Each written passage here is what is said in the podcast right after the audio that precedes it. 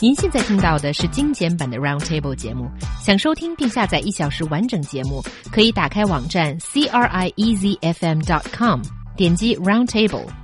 Podcast 用户可以搜索圆桌会议。Beijing Municipal Human Resources and Social Security Bureau has announced to set up vocational school majors on the last three of eight traditional Beijing handicrafts within three years. Will such a measure be effective in preserving traditional craftsmanship? 北京人力社保局表示，即将设置技工学院课程，促进燕京八绝的传承。这样的措施是否真的有助于保护传统手艺呢 ？so what's going on in the first place, guys? I think Mark will voice strong support for this maneuver, for this uh, decision to protect traditional handicraftsmanship. I will. so you actually do think, well, obviously preserving traditional craftsmanship should be a good thing. But how do you do it? Is mm. it through opening a special class, a special major in a vocational school? Would it help?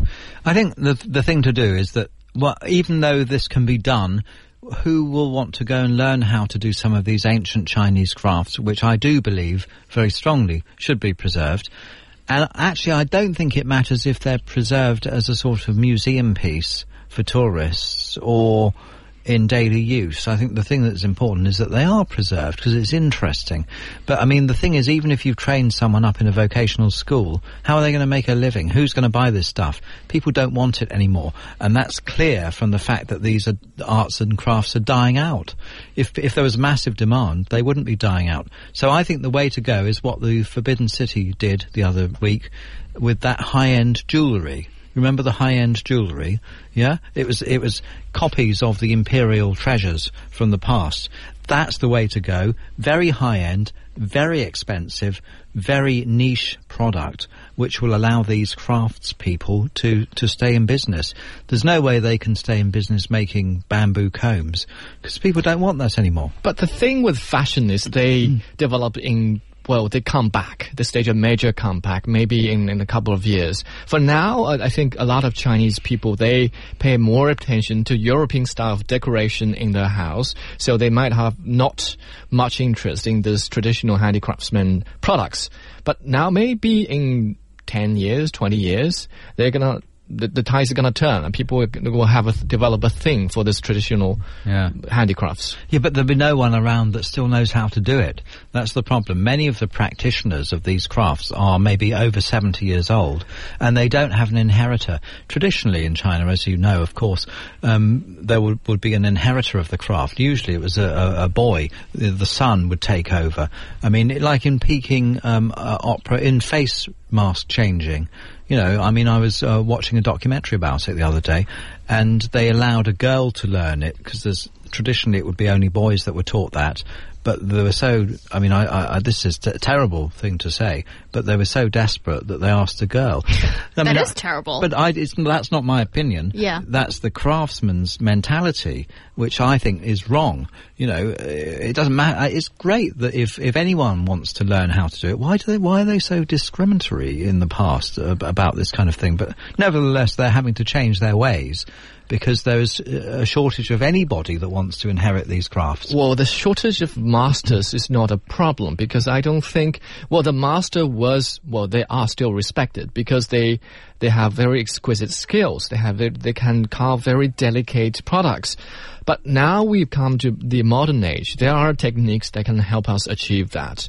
We have 3D printing. We have machines that can assemble an exquisite piece of smartphones for us. Mm. Why don't we try, just try and have people learn the basic ideas or the design or the styles behind these traditional handicraftsmanship and then have them have the machines do the job, do well, the dirty work. Because it's factory produced and that's mass produced and that's not very expensive and many people want something that's a bit more exclusive.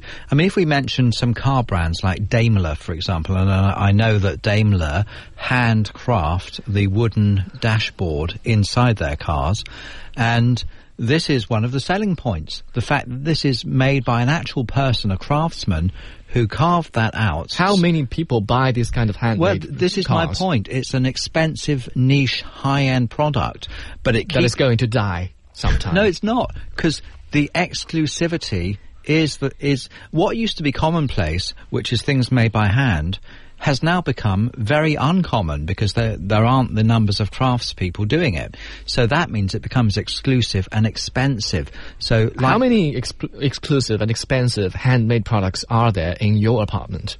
None, because I'm a, just an ordinary person. None, none.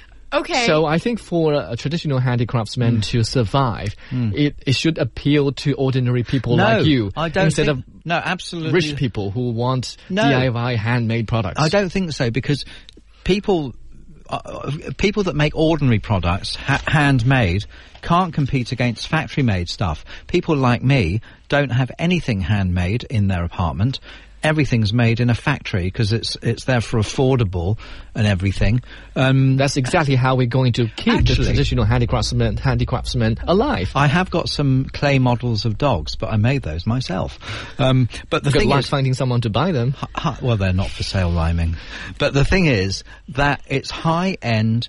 The craftspeople will have to go high end and exclusive, hook up with car companies like the, the they do with some of these high end cars, which do have. Uh, I know yachts as well. Many parts of yachts are handmade. That's a selling point because it is handmade. In the past, that was commonplace. Now that's a niche, exclusive um, item.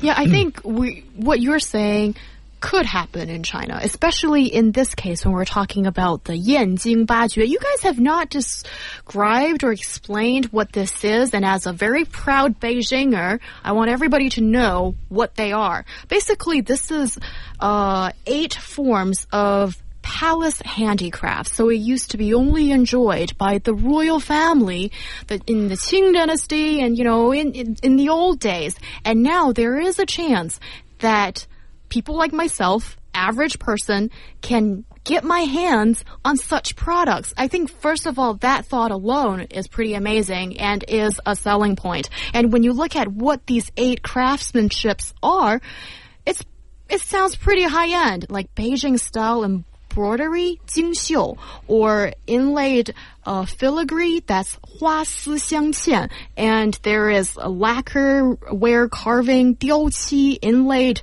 lacquer, and uh, a whole bunch of things. And these things, I've actually had a chance to go to the Palace Museum and see them being on those original objects. And I think certainly there should be a chance for the revival for people to want these things in your own homes. And I think I agree with partially what uh, said earlier about the fashion thing because I think yeah maybe currently there are a lot of people who are craving for eu- anything European, anything rococo, anything gothic. But that's going to change because you go through phases and later on you redis- rediscover your identity and your cultural identity and you dig into your cultural past. That's what many uh, civilizations have done before, and I think we will do that in the future too. Very There good. is a future for this. Very good point. And certain words can have a massive impact in English. Rustic. Rustic means sort of farm made from the countryside. This was very fashionable a few a few years ago. Now the current word is artisan. That's a sort of someone that works with their hands is an artisan. If you put artisan on an old pot or something, you can charge ten times as much for it. So this is helping to keep the old crafts alive.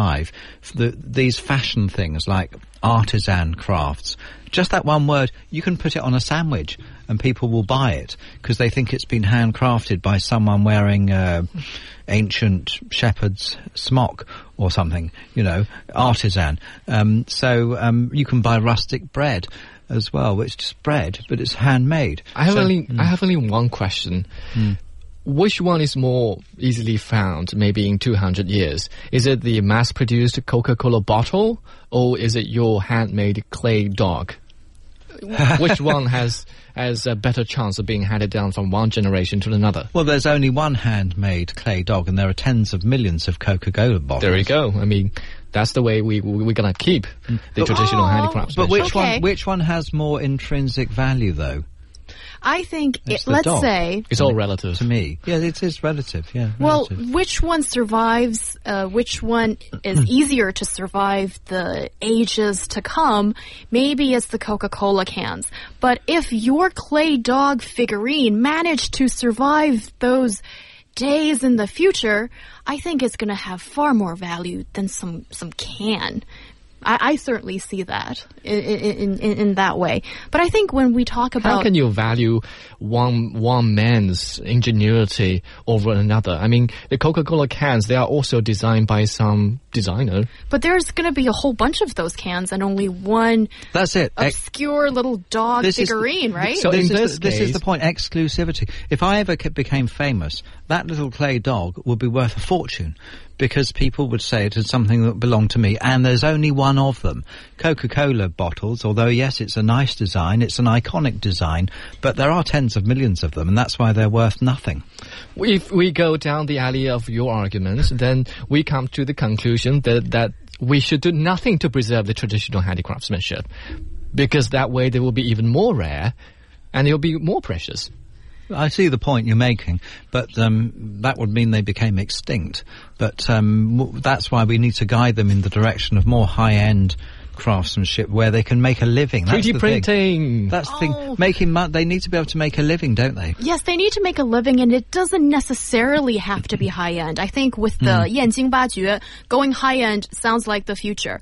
But okay, I went to Tibet, you know, a few weeks ago, and I bought these handmade bracelets Apron. and embroideries and uh, cloths and all kinds of things handmade. And you can tell it's distinctively Tibet and even an area in Tibet. And I think because it's exclusive, it's special, and it's handmade, it's not mass produced so you're gonna give it to your Ma- daughter when he gets married. makes, when she gets married. makes it very special and want me to buy it. And it's not that expensive, but I saw loads of tourists going for these products. So I think, let's say in the Tibetan embroidery case, if they have a chance for people all over China to be able to have to buy these hmm. products and know them, then I think there is definitely business there. So I agree. Tourists are saving these crafts. Tourists get a lot of criticism for various reasons, but they're saving these crafts in, in craft villages, for example, blowing glass bottles, you know, down a, a hot pipe and that kind of thing.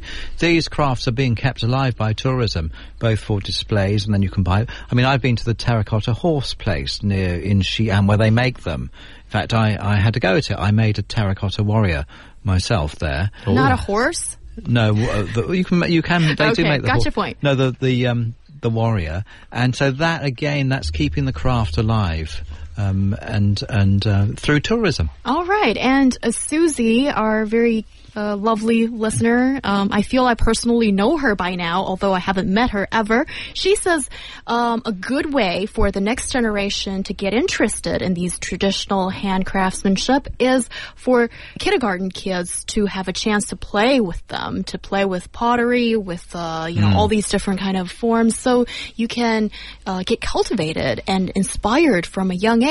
And when you grow up, you'll have a continued interest in it, and hopefully this can help the survival of these traditional art brilliant idea. forms. Yeah, well, that's a very good idea. Thank you, Susie.